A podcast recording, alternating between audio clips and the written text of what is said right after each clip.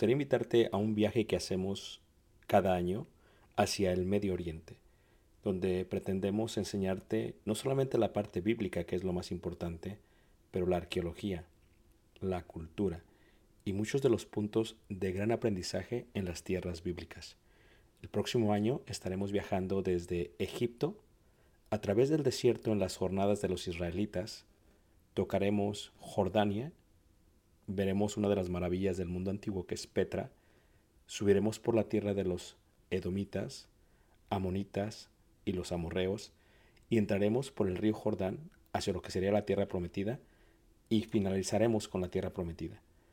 Si tú gusta estar con nosotros y quieres más información, puedes visitar nuestra página ricardobarrera.us. Ahí encuentras la información. Dios te bendiga y espero esta clase sea de edificación. Gracias. Eh, vamos a estar mirando durante este inicio de seminario lo que vendría a ser la parte de lo que se considera como, como el liderazgo, como el liderazgo. Y una de las cosas que me gustaría iniciar o empezar, empezar a iniciar es por lo que dice eh, Hebreos en el capítulo Hebreos en el capítulo 13. Hebreos capítulo 13, donde iniciaremos a ver el desarrollo de lo que será esta, esta serie. Hebreos capítulo 13, en el versículo, en el versículo 7, y también miraremos lo que es el versículo 17. Son dos versículos que vamos a estar eh, mirando, si Dios permite. ¿Está bien uno? Aquí. Ah, perfecto. Muy bien. Hebreos 13, versículo, versículo 7. Muy bien. Cuando vemos esta imagen que se encuentra en la pantalla, lo primero que pensamos es qué es lo que están haciendo y quiénes son. Esto se encontraba en el templo en la parte del oeste, lo que se le llamaba en aquellos tiempos la cámara de la roca. Y en la cámara de la roca se encontraba lo que sería el liderazgo o la dirección de todo el pueblo judío. Esto era lo que se conocía en aquellos tiempos como el Sanedrín. Y bueno, cuando hablamos de Sanedrín, la palabra Sanedrín viene del hebreo los 70. Y cuando hablamos de 70, es un número que en la numerología es 7, número perfecto, por 10, número de ley, como los 10 mandamientos. Así que 70 eran aquellos que estaban en la dirección, liderazgo y eh, el ministerio de servir a todo el pueblo de Israel. Así que todas las doce tribus, más, más de un millón de eh, humanos o israelitas de toda la población, realmente eh, se gobernaban o se dirigían aquí en esta parte del lugar. El Sanedrín fluye de lo que sucede en la escritura, según dice la escritura, en cuanto, en cuanto a Moisés. Y cuando vemos a Moisés, Moisés podríamos decir que fue uno de los líderes o aquellos que presidieron, como se dice correctamente bíblicamente, al pueblo de Israel. Moisés tuvo sin lugar a dudas un gran reto a través de toda su vida y el reto más grande fue dirigir a más de 600 mil hombres con sus mujeres e hijos hacia la tierra prometida. Y imagínense ustedes, si tienen uno, dos o tres hijos, lo difícil que es lidiar con ellos. O sea, una cosa es cuando son pequeños, los traes para acá, los jalas para allá, les dices y hacen, ¿verdad? Sin ningún problema. Pero ¿qué sucede cuando empiezan a crecer? Como seres humanos empiezan a tener su mismo y propio concepto de la vida y empiezan de alguna u otra manera a, a retarte, a decirte, no, no estoy de acuerdo con esto, no estoy de acuerdo con ello, y entonces por primera vez se empieza a notar lo que es el reto al ser padre. Bueno, imagínate tú, ¿qué sucede? Hay una gran diferencia entre lo que es un supervisor y lo que es un gerente. ¿Qué es un gerente? Un gerente es aquel que trabaja con los artículos de una compañía. Esto es, puede hacer inventario de todas las cosas que hay en la tienda, eh, en el taller o donde quiera que trabaja, pero son artículos que son inanimados, no tienen vida. Y donde lo, tú lo pones, ahí se queda porque no se puede mover. Eso es un gerente, pero luego viene la parte de supervisor. ¿Y qué es un supervisor? Supervisor, diferente del gerente, es una persona que está liderando o lidiando con seres humanos. Y ya es difícil porque si tú lo pones en una estación, no va a estar ahí en dos horas, se va a mover, porque tiene un sentir por sí mismo. Entonces, si a ti te fue difícil liderar a tu familia, uno, dos o tres o cuatro o cinco hijos, ¿qué será liderar a un pueblo de diez, a un pueblo de veinte, a un pueblo de cien, a un pueblo de mil personas? En el caso de Moisés, cuando se ve a Moisés y vemos su liderazgo, Moisés tiene un liderazgo, ¿por qué lidera? Aproximadamente 600 mil solamente varones que salen del pueblo, eh, pueblo de Israel, que salen de Egipto y los va a dirigir por una travesía increíble. Su travesía tiene exactamente 41 jornadas y estas 41 jornadas son muy largas. 41 estaciones. Imagínate tú decirle a tu familia, los voy a llevar a la Florida o los voy a llevar a Nueva York o los voy a llevar a Chicago. Tienes que ordenarte para poder salir bien. Porque en el momento que sales, tus hijos están diciendo atrás, ya, ¿qué pasó, papá? ¿Cuándo llegamos? Tengo sed, tengo que ir al baño. O sea, empiezan a quejarse todo el camino. La primera media hora es totalmente emoción, las últimas dos o tres horas es totalmente tormento porque tú estás dirigiendo a todo este grupo. Eso fue lo que pasó con Moisés. Moisés no dirigió uno, dos o tres seres humanos. Dirigió 600 mil seres humanos y durante su dirección, estos 600 seres humanos que él dirigió, pues realmente fue a través de 41 lugares distintos, lo que se le llaman 41 jornadas. E imagínate tú, en cada una de ellas tienen diferentes experiencias y cada una de ellas reclama un liderazgo que él ha de tener o que va a tener hasta introducidos a la tierra prometida. Así que cuando hablamos de liderazgo estamos hablando de un concepto muy, muy amplio. Si vemos una vez más al Sanedrín, el Sanedrín sale realmente de la experiencia que tiene Moisés en cuanto a dirigir al pueblo de Israel. Dice la escritura que Moisés se sentó a juzgar todo el pueblo y mientras la juzgaba, empezaba en la mañana y terminaba en la noche. Y entonces su suegro, Jetro, cuando se acerca, se percata que esto iba a ser muy difícil para él. Y bueno, no sé ustedes quién de ustedes hace caso a sus suegros, pero en el caso de Moisés le hizo caso al suegro. Y el suegro le dice, mira, te vas a desfallecer porque no colocas tanto cierto tipo de hombres con ciertas virtudes y que de estos hombres sean los que te ayuden a juzgar. Ahí está el otro concepto. Vamos a estar viendo lo que es la palabra juzgar. ¿Qué es juzgar?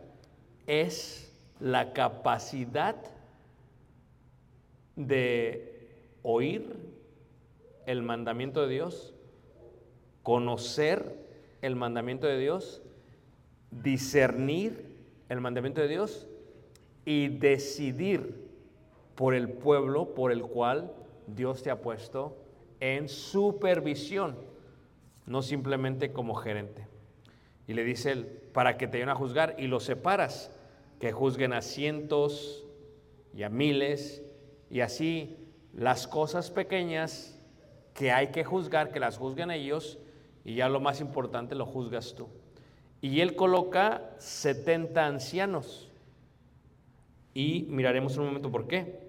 Porque ellos le iban a ayudar a este Moisés a juzgar al pueblo de Dios. Pues de los 70 ancianos nace lo que se conoce como el Sanedrín. Y el Sanedrín, desde los tiempos de Moisés, son los que han de gobernar, dirigir, presidir, liderar a todo el pueblo de Israel por más de 1300 años. Por esto es importante el liderazgo por eso. Y aquí miramos el Sanedrín, la manera en que ellos se sientan. Luego del Sanedrín se establecerá lo que se conoce en la iglesia, ¿verdad?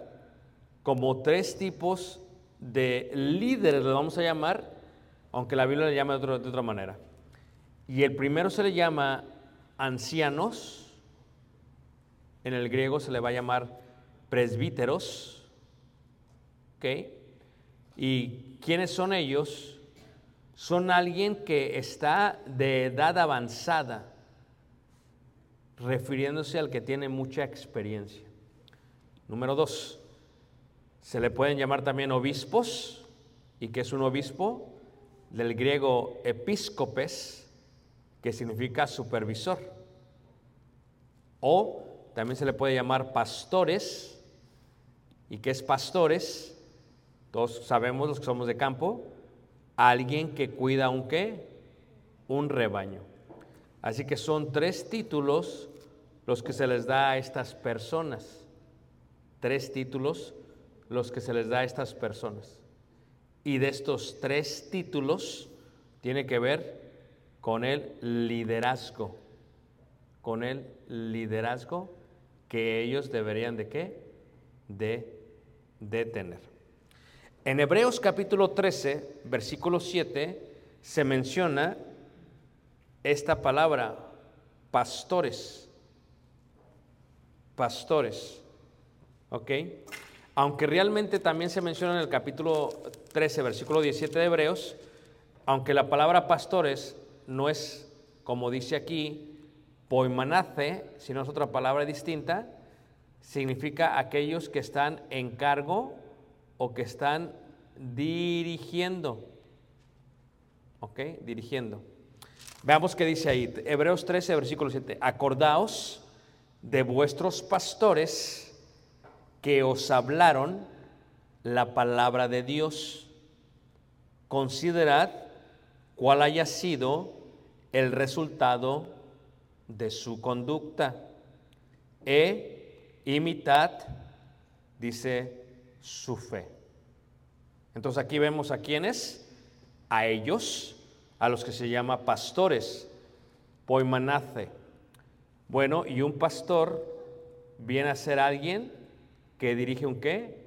Un, un rebaño. Yo creo que todos podemos entender el concepto de pastores.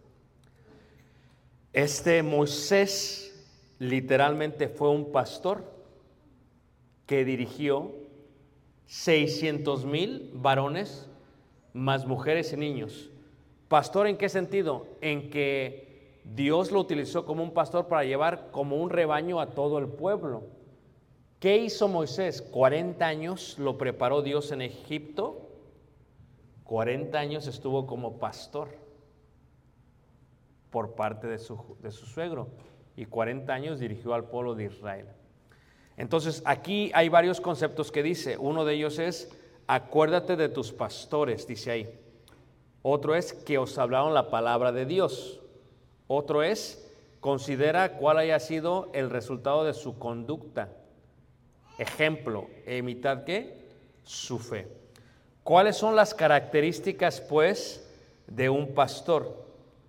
Un pastor tiene la capacidad de ver los peligros. Y tal vez lo que vamos a entender en cuanto a lo que es el liderazgo, el liderazgo es la capacidad de ver el futuro.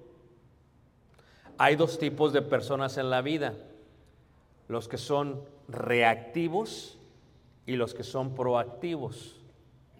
¿Quiénes son los reactivos? Los que reaccionan a la situación. ¿Quiénes son los proactivos? Los que antes de que pase el problema, preparen, planifiquen antes de que pase el problema. ¿Ok? ¿La otra que me está siguiendo? Ok. Y reiteramos, hay, como hay así dos tipos, bueno, también de igual manera hay dos tipos de miembros a los cuales se debe de considerar y se debe de seguir. Por ejemplo, cuando vemos uno de ellos, déjenme sacar otra imagen que creo que va a ser un poquito mejor que esta. Cuando vemos uno de ellos, podemos ver lo que se consideran como las chivas, las cabras y lo que se considera también como qué? Como los corderos. Esto es una cabrita. Piensen en sus hijos. Hay unos que son como las cabras y hay unos que son como las ovejas. ¿Cuál es la diferencia entre la cabra y la oveja? Es muy sencillo. La oveja obedece, la oveja oye la voz del pastor y la oveja hace caso. La oveja cuando come el césped del campo no se come la semilla, nada más la poda. Apoda el césped, el pasto, y lo deja para después, para que vuelva a crecer. La oveja cuando se pierde se echa al suelo, no se mueve. La diferencia entre la oveja y la cabra es que la cabra tiene cuernos. Vamos a empezar por eso, ¿ok?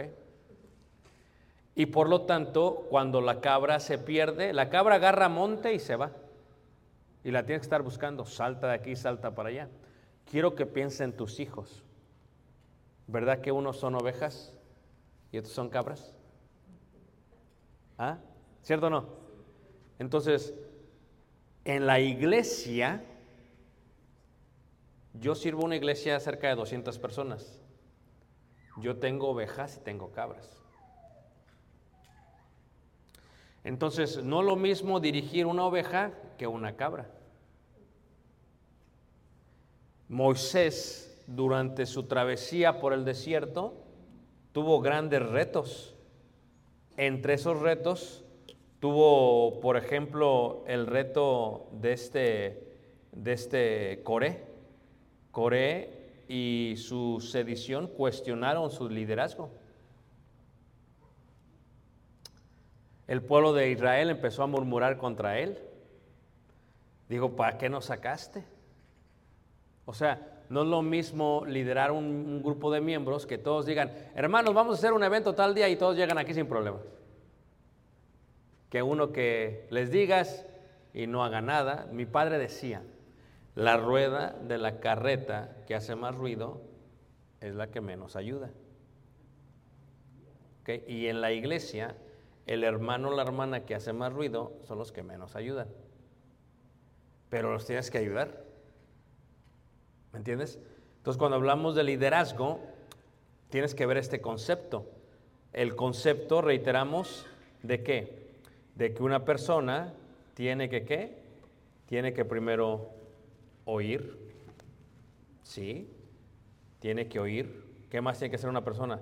Para poder ser dirigido, tiene que conocer, tiene que discernir y sobre todo tiene que aprender a lo que es juzgar. Juzgar. Y tiene que tener la capacidad de ver el futuro. ¿Me entienden lo que estoy diciendo, hermanos? Entonces, en este caso, nosotros tenemos en la congregación muchos niños, muchos jóvenes, tenemos mucha- muchos niños muchos jóvenes. Entonces, ¿qué? Si los padres son malos padres, nosotros tendremos que lidiar con sus hijos después, no ellos, nosotros. Entonces, ¿qué tienes que hacer? Una persona que ve hacia el futuro, era un profeta, una persona que ve hacia el futuro es una persona que es un líder. ¿Qué hace el pastor? Está arriba, está arriba de todos, y estando arriba de todos, ¿qué es lo que hace? Se asegura de dirigir el rebaño. ¿Y qué utiliza? Utiliza lo que es un callado y utiliza lo que es una vara. Jehová es mi pastor, nada me qué. Y luego dice, tu vara y tu callado me infundirán qué. ¿Qué es el callado? Que cuando dirigía el pastor a las ovejas en la noche, cuando no se ve nada, con el callado va tocando el suelo. Y las ovejas escuchan y lo siguen porque no lo ven. Él tenía que saber dónde iba. Entonces, cuando Hebreos hace esta referencia y la junta, dice, acordaos de vuestros pastores. Para llegar a ser un pastor, tienes que ver hacia enfrente. Esto es, ¿por qué a mí me interesa cómo son los jóvenes de la congregación en la cual yo sirvo? Porque ellos le van a afectar a mi hijo. Porque si los jóvenes de la congregación no se portan bien, son mañosos, son cabras, para que me entiendan, lo más seguro es que a mi hijo le empiezan a salir cuernos. Porque ¿qué hacen los jóvenes? Si uno hace algo y tú dices a tu hijo, no hagas esto, pero ¿por qué él sí lo deja en papá? ¿Por qué aquel sí puede? Fíjate cómo lo se pone. Entonces, el pastor tiene la capacidad de ver hacia enfrente y decir, que esto me va a ocasionar un problema. Por lo tanto, tengo que resolver este asunto. Cuando vemos entonces a Moisés, es un excelente líder, porque va a tener que liderar con 600 mil seres humanos, con todas sus familias, y los va a llevar hasta tierra que prometida. Y cuando vemos una vez más lo que es el Sanedrín, fue colocado por quién? Por este Moisés con el propósito de dirigir al pueblo de Dios. Cuando vemos una congregación, entre más crece la congregación, más problemas tiene. No es lo mismo dirigir un grupito de 10 personas que dirigir uno de 50. Cuando tienes un grupito de 10 personas, eh, se puede manejar mejor porque les puedes dar tiempo a cada uno de ellos. Pero cuando ya son 50, no tienes tiempo para ellos. Por ejemplo, nosotros cuando pasamos de ser 35 miembros a 72 miembros, yo después de 70 fue que me di cuenta que necesitaba más ayuda. 72 miembros, ¿qué me di cuenta? De que ni por semana podía visitar a cada uno de ellos. Necesitaba 52 miembros para 52 semanas. Entonces, el pastor conoce bien sus ovejas, porque pasa tiempo con qué? Con ellas. Al conocerlas, sabe las necesidades que las ovejas ¿qué? tienen y tiene la capacidad de ver más allá. Jehová es mi pastor, nada me faltará. ¿Verdad? Luego te va a dirigir a delicados ¿qué? Pastos. Entonces tú dices, ok, voy a dar ejemplo solamente, ¿ok? Estamos aquí en Carolina del Norte y los líderes deben de decir, ok, ¿cómo nos veremos en 10 años? Ese es un pastor, ese es un líder. ¿Cómo me voy a ver de aquí a 10 años? Si la iglesia sigue creciendo, cabemos en este lugar. Y si ya no cabemos en este lugar, ¿qué vamos a hacer? Eso es un líder. Ve el concepto de liderazgo. Moisés va a sacar al pueblo de Israel. Él sabe a dónde los lleva. ¿A dónde los iba a llevar Moisés? A la tierra prometida. Tenía que saber llegar. O sea, Moisés sabe cómo los va a dirigir. Puede percibir lo que viene después. Tiene fe totalmente, pero sabe a dónde los va a dirigir. Tiene la capacidad de juzgar, porque tiene la ley de quién? La ley de Dios. Y por lo tanto, cuando vemos la travesía de Moisés, el pueblo necesitará dos cosas. Necesitará agua, es lo que va a necesitar para sobrevivir en el desierto. O sea, yo he viajado en el desierto por la travesía de las jornadas y hace muchísima calor. ¿Ok? Más de 110. Es más, en Egipto lo que hacen las autoridades es que, aunque marque 120, 110 o 112 o 114, porque no permitirían a los egipcios trabajar, declaran que son como 101, 98. Porque después de cierta temperatura ya no te dejan trabajar. Entonces, ¿qué hacen? Mienten para que la gente siga ¿qué? Trabajando, pero es un calor abrasador. Entonces Moisés sabe que necesita agua. Entonces ustedes deben decir, ok, vamos a estar aquí, ¿cuántos años voy a estar aquí? Porque los líderes están en cargo del pueblo de Dios. En lo difícil es que tú no los educaste. Así como te los educaron, te los dieron. ¿O no es cierto? Y es difícil porque, pues, la verdad hay, hay cabritas y hay que ovejas. Hay de los dos. Entonces, tú no los educaste, así te los dieron. Entonces, ¿cómo le vas a hacer para liderar este grupo de personas? ¿Cómo le vas a hacer para llevarlos a aguas? ¿Cómo les vas a hacer para llevarlos al monte Sinaí? ¿Cómo les vas a hacer para enseñarles la ley de Moisés? ¿Cómo le vas a hacer esta la pregunta? ¿Cómo le vas a hacer para hacer todo esto que se requiere parte tuya? La primera cosa es, ¿quieres? Es la primera pregunta que tienes que hacer. ¿Quiero yo liderar al pueblo de Israel? Porque uno, el líder, siempre se coloca ciertas dudas y excusas. ¿Qué fue lo que le dijo Dios? Dijo Moisés, no, es que yo soy torpe en qué? En el habla. Fíjate, las excusas, ¿no? que yo no sé hablar. Y dice Dios, ese no es un problema. Le colocó a su hermano qué? A Aarón. Ese no es un problema para Dios. La primera pregunta es, ¿quieres? Pero luego si tú dices, sí quiero, pon atención, la pregunta es, si puedes. Porque a muchos les gusta dirigir, pero no les gusta qué? Hacer. Porque aquí cuando dice Hebreos 13, 7 dice, considerad cuál haya sido el resultado de su conducta. El líder es un ejemplo para todos los demás. Y repito, el líder es un ejemplo para todos ¿qué? los demás. La pregunta es, ¿quieres? Porque a veces, no, yo ni quiero estar aquí. Aquí ya está creciendo mucho la iglesia y ya me están desesperando los hermanos y todos tienen cuernos, hasta mi esposa tiene cuernos, ya puras cabras. Entonces la pregunta es, ¿quieres? Es una pregunta importante. Porque Moisés cuando sale, sale porque tiene la voluntad de Dios para hacerlo. Pero no fue fácil para Moisés tuvo que verse ante muchos, muchos retos, especialmente viendo el desierto. ¿Quieres? Porque cuando se van a tomar decisiones, no la vas a tomar basado en tus intereses personales.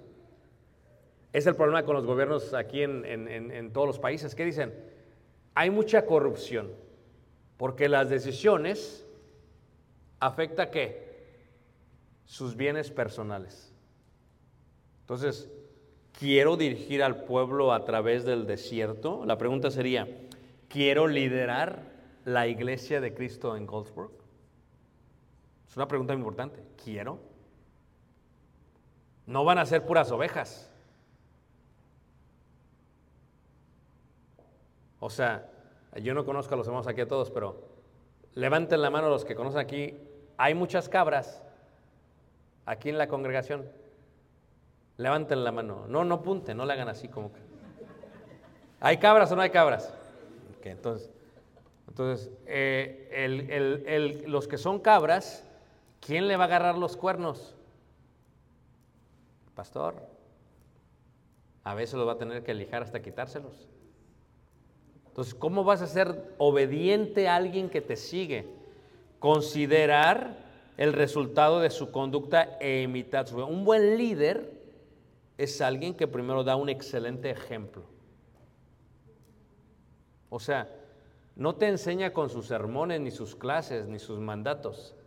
Te enseña a través de qué? Su conducta. ¿Qué hizo Jesús, que es el líder por excelencia? Dice Jesús claramente, porque ejemplo os he dado, para que así como yo he hecho, vosotros también qué? Hagáis. ¿Qué dijo Pablo? Ser imitadores de mí como yo de qué? O sea, este concepto de quiero es la primera pregunta. La segunda pregunta es, tengo el testimonio. Tengo el testimonio. Esto es, yo soy padre de Caleb, pero ¿te gustaría ser tu propio padre? O sea, si fueras tú tu propio papá o mamá, dirías, qué buen papá tengo. O sea, porque perdemos las generaciones que vienen, no porque no los llevas a la iglesia, sino por la falta de un buen ejemplo en el hogar. Entonces, si yo quiero ser un líder, requiere primero querer, porque todos quieren dirigir. Pero cuando alguien tiene palabra, su palabra tiene peso, porque el buen juez comienza por qué? Por su casa. Entonces, el, el liderazgo ve hacia enfrente, quiere, tiene un buen ejemplo el liderazgo, pero después, si ve hacia enfrente, y voy a sentar otra vez en Goldsburg, o sea, si siguen creciendo como están creciendo, y se duplica la iglesia en dos o tres años, así como crece la iglesia, crecen los qué? Problemas. ¿Ok? Váyanse, ¿quieren que crezca o no? O lo pregunto de otra manera, ¿quieren tener problemas o no? Es lo que es. ¿Ok? Viene otro punto. Tú no vas a creer que a- va a llegar un momento que los, los- los americanos digan aquí, porque son bien buena onda ahorita, gracias a Dios, que digan, a ver, ya son muchos estos.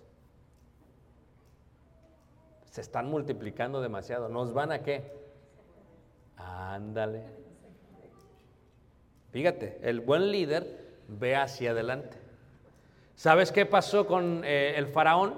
Dijo, estos están creciendo mucho los israelitas. Van a ser más que nosotros. Y los empezaron a qué? A eliminar. Eso fue lo que hicieron. Bueno, o sea, gracias a Dios, los americanos están ahorita bien buena onda. Cuando era un grupo pequeño no hay problema, pues están tranquilos, se pueden manejar. Pero empieza a crecer el grupo y dice, espérate, pero esto ya, está cambiando el sistema. Y ciertamente, seamos muy honestos, el ambiente en todo el país ha cambiado en los últimos 10 años, hermanos. Nunca habíamos tenido un presidente como Trump, racista. La, la- la- aceptación por parte del pueblo americano, y entre ellos se encuentran los hermanos, es diferente. Es una realidad, hermanos. Entonces, si ustedes crecen, dicen, ok, el, el líder dice, bueno, yo voy a estar en Goldsboro, voy a estar 20 años, 10 años, ok, ¿qué pasaría si los hermanos piden el lugar mañana? Porque es una posibilidad.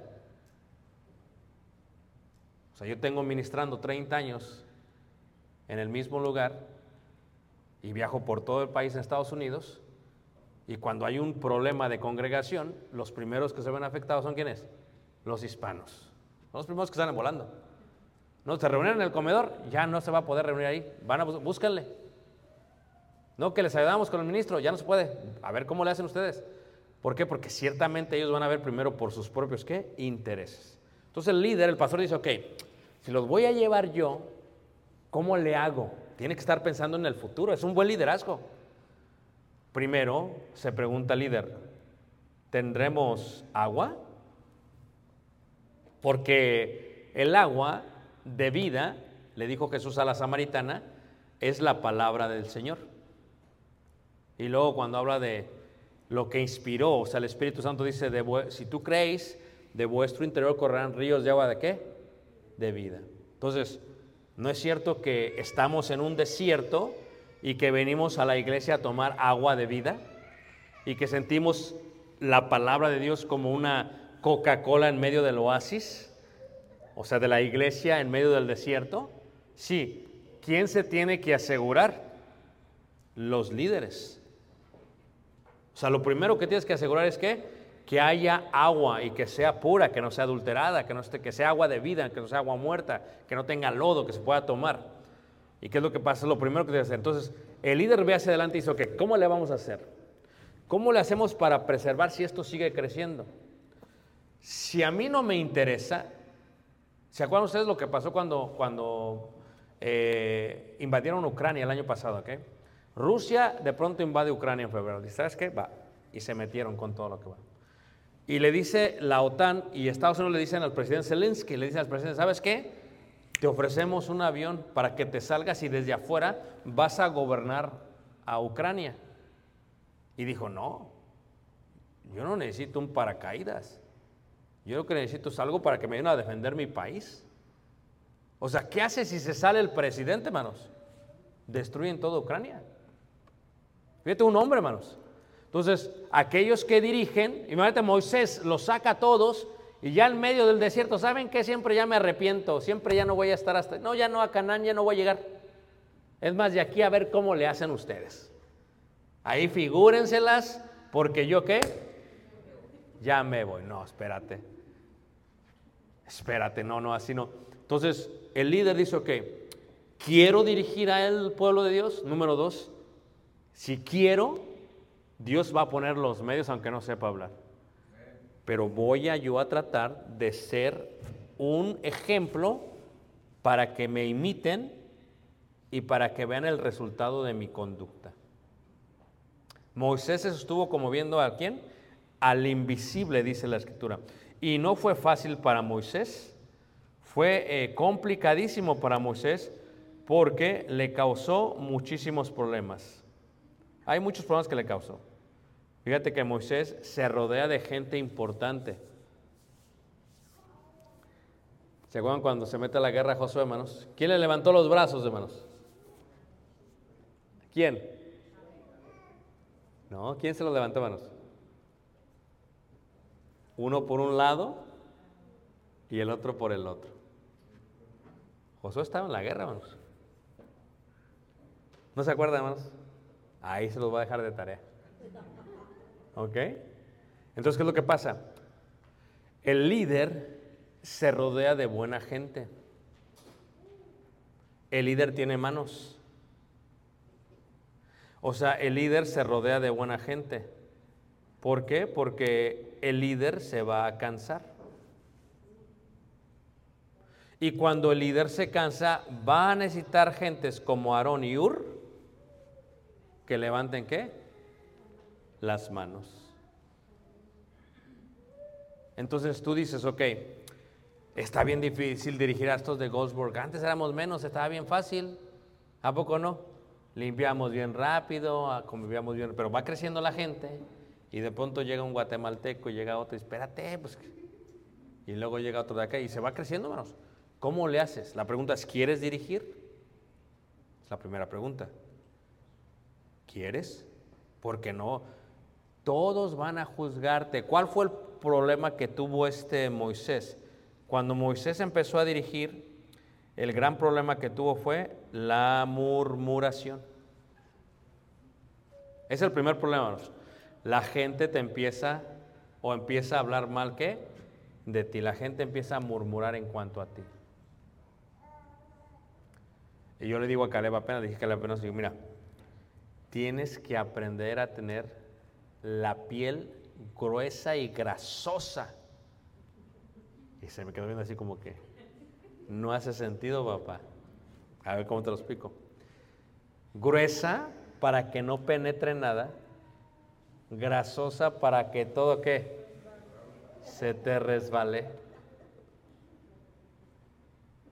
Porque siempre va a haber alguien que va a murmurar en contra de ti. Si tú eres líder, el liderazgo dice, ¿sabes qué? Vamos a ir a esta tierra prometida, vamos a tener que tomar decisiones que no le agradan a la gente.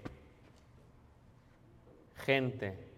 Si yo le dije a los hermanos, mira, vamos a comprar este edificio con la ayuda del Señor, pero vamos a tomar decisiones que no le agradan a la gente. ¿Sí me entiendes? O sea, uno tiene que hacer ciertas cosas que no les va a agradar al pueblo, pero uno tiene que explicarle al pueblo por qué lo está haciendo. No nomás hago y deshago y, oye, pero ¿por qué? Espérate, lo importante de Moisés es que Moisés murmuraron contra él. Y no estuvo Moisés, ya no quiero porque ya hablan mal de mí no sé, ya no voy a andar. Y dijo Dios, no están hablando mal, están hablando mal de mí. ¿Qué decía el pueblo? Estábamos mejor antes. En Egipto comíamos estas soyotas, decían. ¿Ah? Dicen los chapines, en Guatemala comíamos así. Y aquí no comemos nada.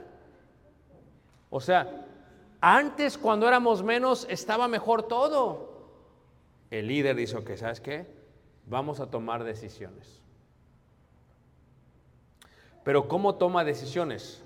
Primero porque conoce, porque conoce que la voluntad de Dios, tiene conocimiento de la Biblia. Segundo, lo practica y al practicarlo, como dice Hebreos, ve el resultado de su conducta, o sea, ve el resultado de la palabra de Dios. Eso es clave. El líder conoce, porque conoce, juzga. Dice, ok, está pasando esto en el 2020, se vino la pandemia, ¿qué está pasando? Se está oyendo de una recesión, ya se viene, ya se viene.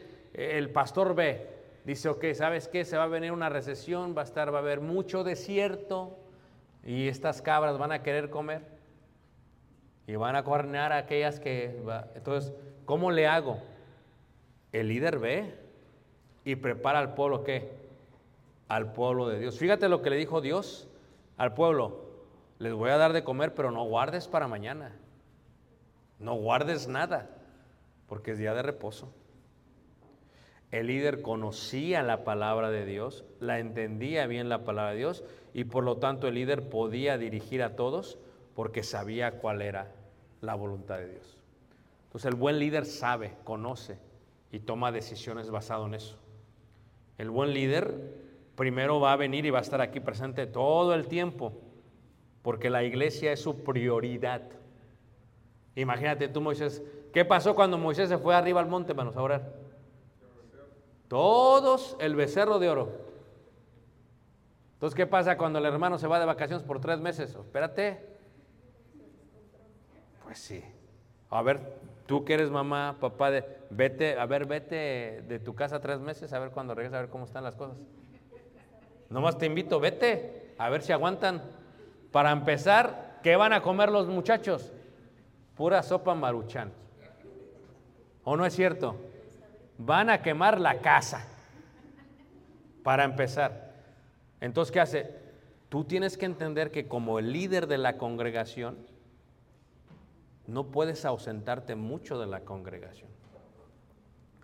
Porque van a comer pura sopa maruchan. Entonces, ¿qué hace el líder de la congregación? Dice, ah, ¿sabes qué? Los voy a llevar para acá, va a pasar una recesión, va a ocurrir esto, empieza a planificar cómo le va a hacer para llevar esto a cabo. Pero tienes que tener la piel gruesa y la piel, ¿qué manos? Es la primera vez que ven algo así. Dice, el hermano me dijo, no estoy hablando físicamente, ¿ok? Dice el hermano, estoy bien obeso porque dijo el hermano que tenía que tener la piel gruesa y grasosa. No, estoy hablando en forma eh, eh, alegórica, en forma de, metáfora. ¿Por qué? Porque la gente va a hablar mal de ti. Y duele bien feo cuando hablan mal de ti, ¿a poco no?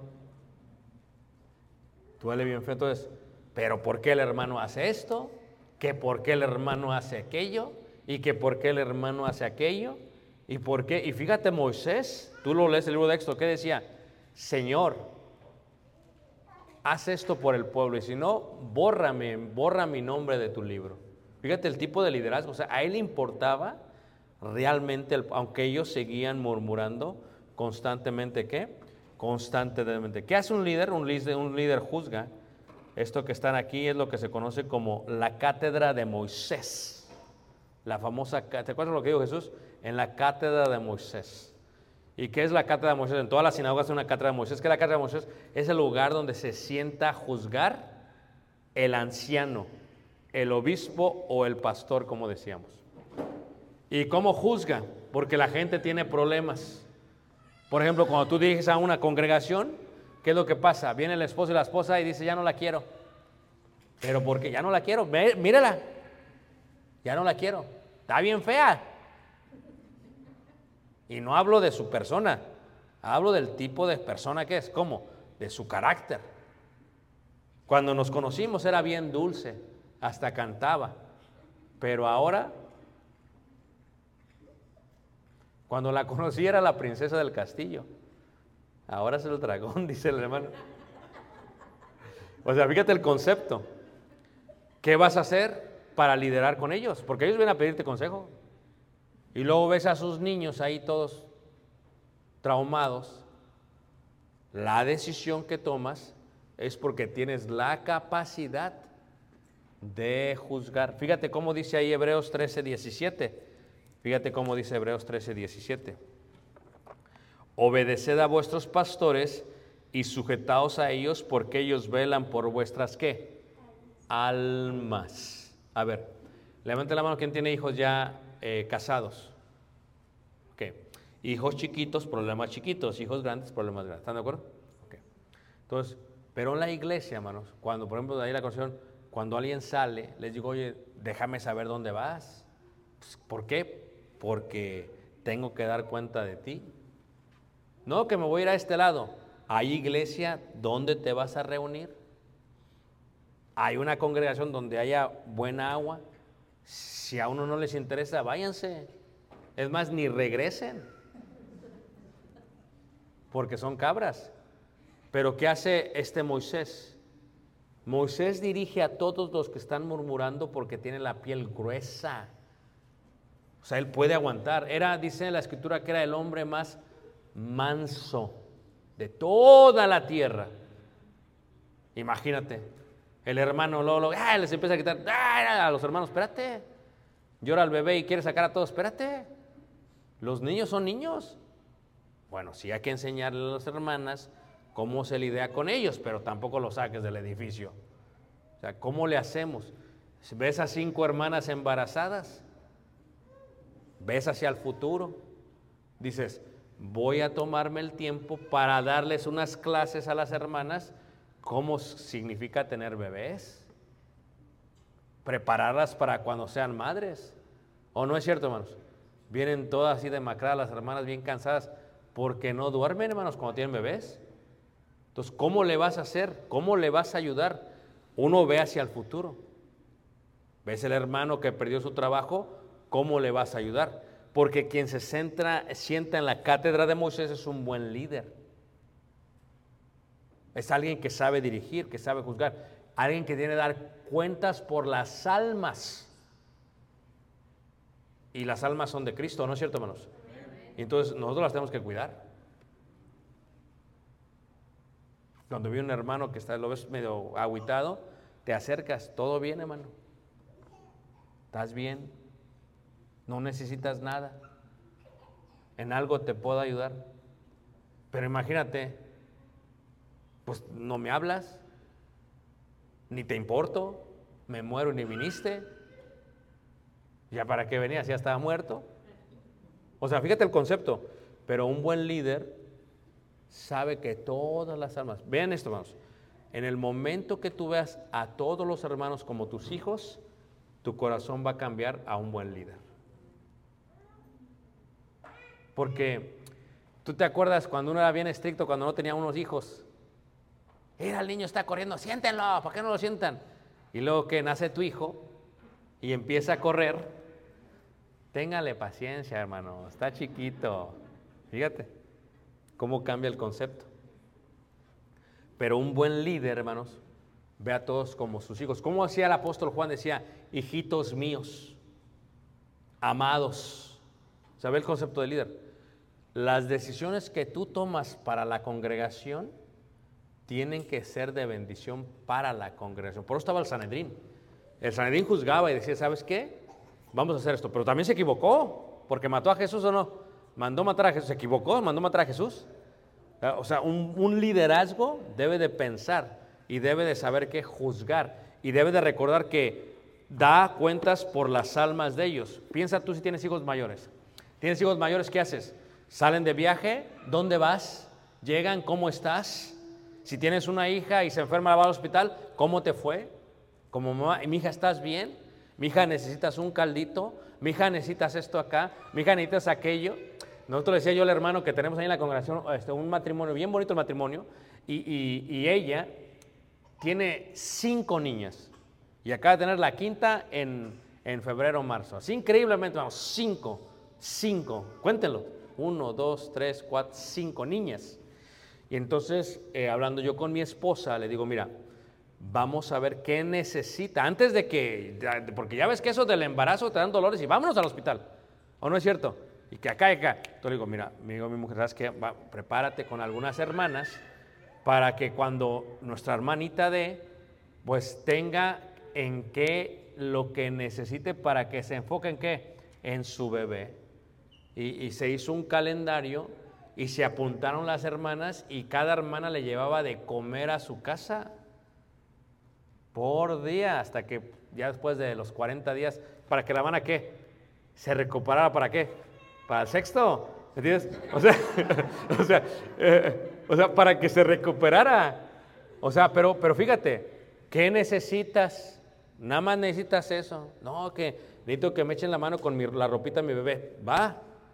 Hermanos, porque si nosotros como iglesia no somos la familia de la iglesia, ¿a quién van a recurrir? Pero eso el líder lo ve. Dice el líder, híjole, el pobrecito tiene cuatro niñas, viene la quinta. ¿Qué necesita? ¿En qué te puedo ayudar? Porque ya no lo ves tú como un hermano, sino como un hijo. ¿A poco no se batalla con los hijos hermanos, cuando tienen muchos niños? A veces llega el hermano que tiene más billete que los otros, entonces va el hermano con sus tres, cuatro, cinco niños, ¿y qué dices? El hermano dice, ¿yo pago? Pues, ¿tú crees que no es difícil? Con la inflación, hermanos, échale. Está cara la vida ahorita. Entonces, el líder, ¿qué van a comer? Juzga, ¿cómo le puedo hacer? Y aun si murmuran contra ti, aún así los vas a cuidar. Porque ¿cuántas veces tu hijo no habló mal de ti? O, ahora ya texteó mal de ti. O ahora ya tiktokeó más mal de ti. O sea, hoy puede pasar cualquier cosa o no. Y tu hijo habla mal de ti. Y te enojas y lo destierras, no. Aguantas. ¿Por qué? Porque, ¿qué, manos? Los amas. Y a veces tu hijo así con todo dice, pues ni yo ni quería nacer. ¿Para qué me tuviste? Así son los hijos, manos, de malagradecidos. ¿O no es cierto? Hasta azotan la puerta. Salte de mi cuarto, pues si la casa es mía y el cuarto está dentro de la casa. o sea, ¿cómo se te ocurre? O sea, pero ¿a poco ya con eso? Ah, les tienes... En la iglesia, así hay que tenerles paciencia a los hermanos. Te sientas tranquilamente y... Dice la escritura que Dios es rico en misericordia y tardo para qué? Para la ira. Y la, la palabra, la palabra, las palabras hebreas tardo para la ira significa tiene una nariz muy grande para respirar bien Dios. Porque a veces los hermanos salen con cosas, hermanos. A veces uno está predicando un sermón acá enfrente, así bien bonito, dice uno, bien bonito. Y de pronto el hermano allá atrás, la rueda que más ruido hace, está de su asiento le hace.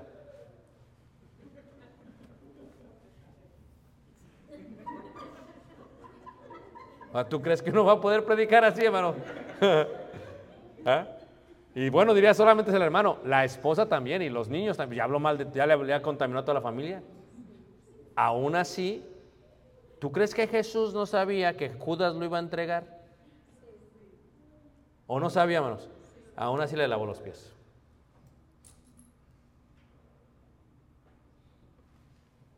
Ese es Jesús. Entonces, ¿qué pasa, hermanos? Cuando el hermano te hace así, ven para acá, te voy a lavar los pies ahorita. Porque uno realmente, pues, se molesta. Pues uno es ser humano, hermanos. Uno es ser humano. Pero cuando uno se sienta para juzgar, tiene que recordar eso. El liderazgo es alguien que quiere hacerlo, número uno. Alguien que tiene el conocimiento para hacerlo, número dos. Y alguien que tiene la capacidad de dirigir al pueblo a través de las distintas adversidades que va a tener.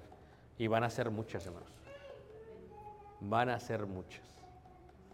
Cuando yo trabajaba, antes yo, trabajé 15 años en negocios, ¿ok? Y tenía más de 500 personas bajo mi mando. Y era bien fácil porque si alguien no hacía su trabajo, ¿qué? Lo despedíamos así, rápido. No me está dando resultados, you fire, le decíamos. Let's go. Y en la iglesia, hermanos, no puedo hacer eso, pero me dan ganas. Digo, "Est- quiero correr a toda la línea número 3, pero no puedo. Tengo que tenerles que, hermanos, paciencia. Y a veces hablan mal de ti, hermanos. No me preocupan los que hablan mal de mí y me lo dicen en la cara, sino los que me sonríen, me besan como Judas y luego me entierran puñal por atrás. Eso es lo que me preocupa, hermanos. Pero aún así tenemos que servir. Entonces vamos a tomar un receso. ¿Qué les parece, hermanos? ¿Tantos aquí? Y luego seguimos. Dios les guarde y les bendiga. Nos quedamos en la cátedra de quién? De Moisés. Dios les bendiga a todos y les doy lugar a estos hermanos. Pase, hermano.